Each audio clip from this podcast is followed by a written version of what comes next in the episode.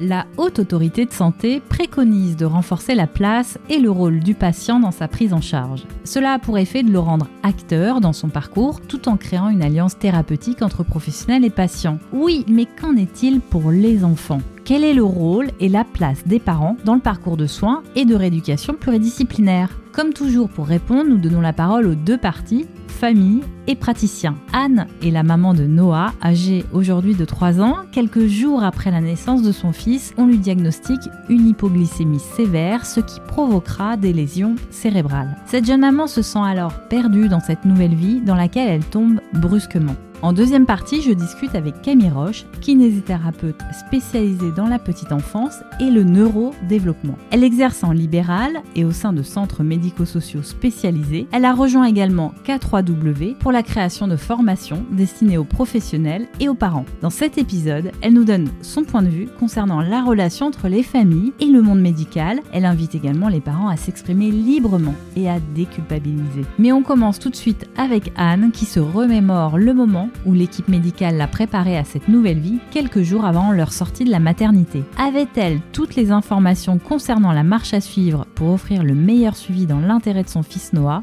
On écoute sa réponse. C'était à la fois euh, très clair, on nous a dit voilà, votre fils va être pris en charge par le CAMS, il va être pris en charge par une neuropédiatre, etc. Il va y avoir un suivi qui va bah, durer toute sa vie à des fréquences, euh, des échéances différentes en fonction de son développement.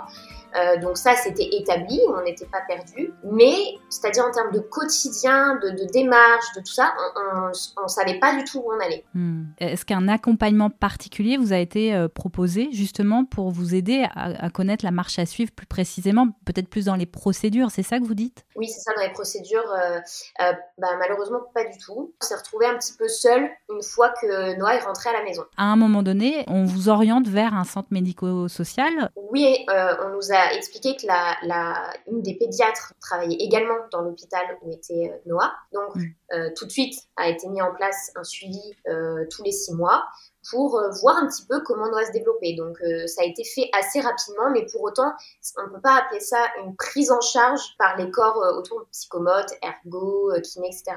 Là, c'est uniquement une observation. Alors, cette observation, elle a duré combien de temps? Alors, elle a duré un an avec euh, trois rendez-vous en tout. Qu'est-ce qu'il en est ressorti de ces rencontres au bout d'une année? Ce qui a été dit, c'est que Noah se développait très bien, qu'il n'avait aucun problème moteur, qu'il n'y avait aucune inquiétude quant à son développement et que donc on pouvait arrêter le suivi euh, lié justement à ce centre. Pourquoi vos doutes ont persisté? Que vous disiez votre petite voix intérieure? Moi, ma voix intérieure me disait que Noah avait des difficultés musculaires.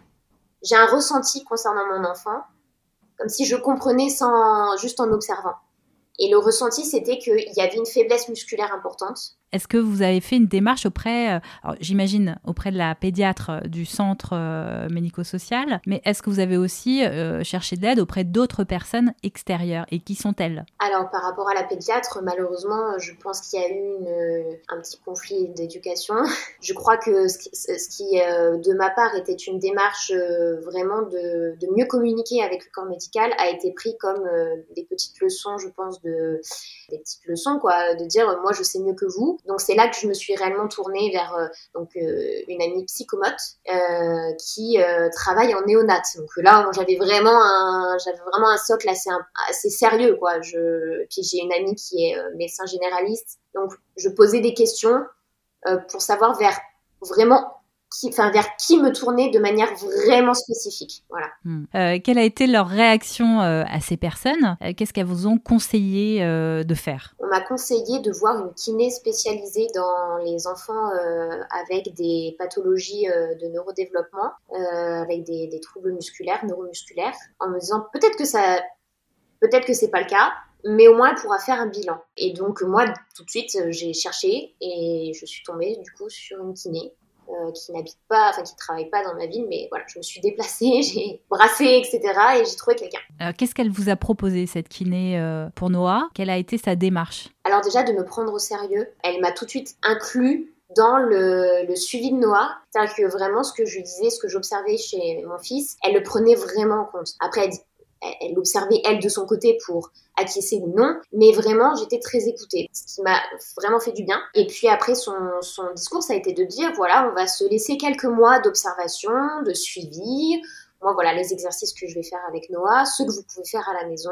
Et puis d'ici quelques mois, on pourra savoir si c'est de l'ordre du handicap, donc de la pathologie, ou si c'est plutôt euh, un petit retard de développement qui va être rattrapé au fur et à mesure. Aujourd'hui, vous félicitez-vous de votre décision de solliciter une kinésithérapeute? Ah bah oui, c'est même elle qui a en fait, qui y a, il y a un an, nous a dit voilà, je pense que votre fils a un handicap, vous devez aller voir la neuropédiatre et vous devez lui dire ce mot-là et vous devez engager d'autres bilans. C'est, en fait, sans elle, euh, je pense que mon fils n'aurait pas eu un développement aussi important. Notre vie serait vraiment différente si j'avais pas insisté. Selon vous, Anne, comment doit se construire la relation entre les professionnels de santé et la famille? Bah Avec euh, beaucoup plus d'écoute, beaucoup plus de, en fait, de possibilités d'échange. C'est quelque chose qui est, je trouve, assez difficile à trouver D'autant que je suis une jeune maman, c'est-à-dire que j'ai eu un enfant euh, à 26 ans, donc euh, c'est vrai que euh, moi, ma génération, elle fait des enfants plutôt à partir de 30 ans.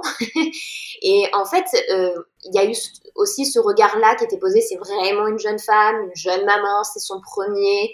Bon, on sait un peu mieux. Voilà, ça, ça c'est vraiment quelque chose que je retrouve aussi chez d'autres amis qui ont été dans le même cas, etc., avec des pathologies ou pas.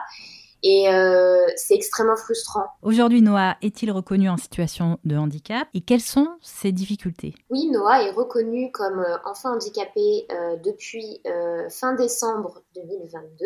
Donc c'est tout récent, de manière officielle, hein, je parle administrativement. son handicap, c'est donc tétraparésie, donc c'est tout le corps, donc les quatre membres et la mâchoire qui sont concernés par une faiblesse musculaire. Et la difficulté, c'est que bah, il a euh, une moins, un bon, moins bon équilibre, euh, il a plus facilement des douleurs, il a une rigidité dans euh, les membres, il a des difficultés pour s'habiller, se déshabiller, il a des difficultés pour, pour par exemple, porter des choses, pour monter des escaliers tout seul ou en descendre. Voilà, c'est du coup, il a des difficultés en termes de langage puisque du coup, là, les muscles de la mâchoire sont touchés, donc il a un trouble de l'articulation avec des, troubles sensoriels associés, puisque quand on parle de paralysie cérébrale, on ne parle pas uniquement de troubles moteurs, euh, ça concerne troubles du sommeil, troubles du comportement, troubles émotionnels, troubles sensoriels, c'est extrêmement large. Anne, quel conseil avez-vous envie de donner aux familles? Mon conseil, c'est que si on ne le sent pas, si on a l'impression qu'il y a vraiment quelque chose, ça ne coûte rien d'aller voir quelqu'un d'autre n'a pas signé de contrat, on peut très bien aller voir un autre pédiatre ou un autre médecin. Même quand on manque de confiance en soi par rapport au corps médical, il ne faut pas hésiter à écouter son instinct et à voir d'autres personnes. Merci Anne pour ce précieux conseil. Votre histoire illustre parfaitement l'impact positif sur l'enfant lorsque la famille et les professionnels agissent ensemble une équipe. Allons à présent à la rencontre d'une kinésithérapeute. Elle s'appelle Camille Roche. Pour les parents qui s'interrogent et doutent, voici ses conseils. Les parents sont les personnes qui sont le plus au contact de l'enfant, donc plus à même de voir ses réactions, tous ses déplacements, etc. Donc évidemment qu'il faut être à l'écoute de sa petite voix et quand on a un doute, on en parle aux professionnels de santé qui sont autour de nous. Ça c'est indispensable. Par contre, euh, la petite voix, des fois quand on est parent et qu'on a un enfant euh, peut-être qui est déjà différent ou euh, où on ne connaît pas suffisamment le développement moteur euh, de l'enfant, on a des inquiétudes des fois qui sont euh, outre mesure. Donc voilà, il faut euh, écouter sa petite voix sans avoir trop d'inquiétude non plus et savoir appeler les professionnels de santé quand on est inquiet. Que faire si on a le sentiment de ne pas être écouté par un professionnel lorsqu'on partage ses questionnements sur l'évolution de son enfant? Peut-être euh, réitérer la question sur un second rendez-vous déjà, parce que ça montre davantage notre inquiétude, et puis euh, peut-être euh, demander s'il le souhaite, par exemple, par exemple, d'avoir un rendez-vous chez un kiné pour un bilan, dire écoutez, je suis trop inquiet, je vois que vous pas du tout, mais est-ce que peut-être on pourrait avoir un bilan chez un kiné ou chez un psychomotricien, ça me rassurerait. Existe-t-il des étapes de développement chez l'enfant? D'abord, un enfant, il va découvrir son corps, plat ventre, côté, plat dos. Là, il va découvrir l'ensemble de son corps, de son enveloppe corporelle. Suite à ces trois phases-là, l'enfant, il va se retourner. Après le retournement, il va pouvoir venir pivoter sur le ventre, ramper. Petit à petit, il va pouvoir passer à quatre pattes, puis il va pouvoir venir s'asseoir sur les côtés, il va pouvoir venir passer à genoux, puis à genoux dressé. Une fois qu'il est à genoux dressé, il va passer en chevalier servant, on appelle ça euh, comme s'il demandait en mariage, jusqu'à passer debout. C'est très rapide, hein, très schématique, mais euh, oui, effectivement, ce sont les étapes de développement naturel chez un enfant. Alors, qu'est-ce qui peut être préoccupant? Ça va être vraiment ouais, la symétrie dans l'utilisation euh, du, du, corps qui va être importante pour nous. Dans chacune des étapes, le retournement, euh, le quatre pattes, s'il me fait un quatre pattes qui est asymétrique, donc plutôt que bien mettre une main devant l'autre, etc. Et ben c'est toujours la même main qui avance et il y en a une qui a la traîne. Ben ça, ça m'alerte. Et le, euh, le fait qu'on saute des étapes. Alors il y a des enfants par exemple qui vont pas passer par le rampé, qui vont faire un rampé deux trois jours et puis très vite ils vont trouver le quatre pattes. C'est pas grave si c'est si c'est symétrique, si on voit que c'est harmonieux, c'est bien. Si on voit que l'enfant il est bloqué dans son déplacement, on s'inquiète. Que faire pour stimuler son enfant dans de bonnes conditions? Il faut toujours avoir conscience que euh, plus l'information est positive pour l'enfant, euh, plus il va la retenir, il aura envie de la répéter. Donc il faut toujours euh, que ce soit un moment agréable pour son enfant. Mm. Par exemple, euh, dès que je vais le changer euh, la, la, couche, bon bah ok, j'en profite pour te montrer tes pieds, pour t'enrouler. Mm. Ça va pas être nécessairement des instants de bon bah ok, euh, à 18h je me mets à faire ma séance de rééducation. C'est tous les petits exercices qu'on donne, c'est à les ajouter au quotidien dans les moments de jeu. Existe-t-il du matériel dans lequel il faut investir ou euh, au contraire à proscrire complètement? Alors c'est assez cool parce que le développement moteur c'est plutôt euh, c'est plutôt économique. On n'a pas besoin de grand chose. Tant mieux.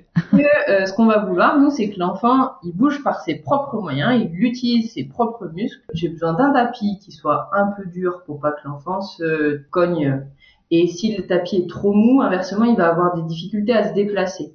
Imaginez-vous en train de marcher dans le sable, c'est plus difficile que marcher sur du goudron. Pour les tout petits ou les personnes qui sont malvoyantes, des, cibles noires et blanches avec des gros contrastes sont très efficaces. Et après, n'importe quel jeu, le, tout c'est qu'il va falloir attirer son attention. Mm.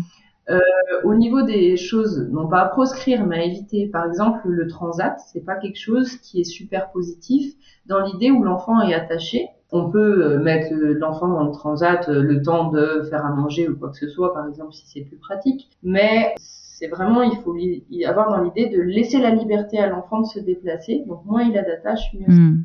Et après, une autre chose à, à éviter, c'est tout ce qui est euh, espèce de trotteur, là où on assoit l'enfant, où il y en a une, un cadre bien autour de l'enfant, mais ça, on commence à bien le savoir. L'enfant doit avoir une perception de son enveloppe corporelle à lui, et si euh, il rencontre des murs alors qu'il a cette grosse bouée qui le protège autour de lui, il va plus vraiment savoir où, où, sont les limites de son corps, il va pouvoir se mettre en danger le jour où il est plus dans son trotteur. Ce qu'il faut avoir en tête, c'est que des fois, les parents veulent tout de suite euh, que l'enfant marche, mais en fait, pour que le corps soit fort, que les muscles soient performants, que les os soient solides, il faut être passé aussi par les étapes précédentes. Et du coup, euh, par exemple, peut-être que oui, il sait pas encore marcher, euh, mais il sait se déplacer à quatre pattes, et ben là, il fait sa solidité des hanches, il fait sa solidité du tronc, c'est hyper intéressant. Un, deux, voire trois rendez-vous chez un kinésithérapeute pour un enfant nécessite-t-il une implication des parents en complément à la maison? Alors, euh, pour moi, c'est indispensable que euh, les parents poursuivent euh, les exercices à la maison. On n'est pas deux, c'est pas l'enfant et le kiné, c'est l'enfant, le kiné et le parent. On est trois et euh, l'apprentissage, ça va être la répétition des exercices. En cas de handicap, êtes-vous parfois amené à intervenir chez une nounou ou en crèche ou à l'école? Alors euh, ça arrive euh, pour leur donner également oui des billes, comment comment cet enfant fonctionne et qu'est-ce qui peut vous aider?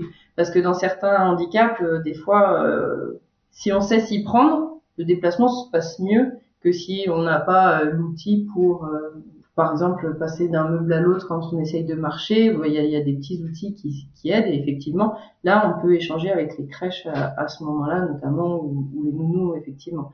De façon générale, quand un enfant euh, handicapé est mis au sein d'une structure, euh, que ce soit crèche ou avec d'autres enfants, ça a plutôt tendance à être très positif parce que c'est moteur que de voir d'autres enfants se déplacer. Une prise en charge précoce a-t-elle des effets bénéfiques chez l'enfant? Ah oui La prise en charge précoce, c'est tout positif. Plus l'enfant vient tôt, plus on aura euh, des bases qui sont solides pour pouvoir progresser euh, vers euh, un développement de qualité. Et qu'est-ce qu'on peut dire à des parents qui n'ont pas pu bénéficier euh, d'une prise en charge précoce? De toute façon, quand il n'y a pas une prise en charge faite suffisamment tôt, le parent n'a pas à culpabiliser. C'est pas à lui de faire le diagnostic et c'est pas lui qui prend la décision de d'envoyer son enfant chez le kiné. Donc il n'y a pas de culpabilité. Merci Camille. En vous écoutant, nous comprenons parfaitement l'importance du dialogue et du partage entre les parents et les professionnels de santé, toujours dans l'intérêt de l'enfant. Vous le savez, BabySafe est un podcast, mais pas seulement. C'est aussi une solution d'assurance collective innovante issue de l'économie sociale et solidaire. Son objectif est d'œuvrer pour qu'à terme, la totalité des parents et des enfants affectés par un accident de naissance puissent bénéficier d'un soutien immédiat et inconditionnel. Pour en savoir plus, je vous invite à découvrir le site de la première et la seule solution d'assurance collective liée au handicap à la naissance et à la grande prématurité sur babysafe.solution. Vous pouvez retrouver le lien dans les notes du podcast.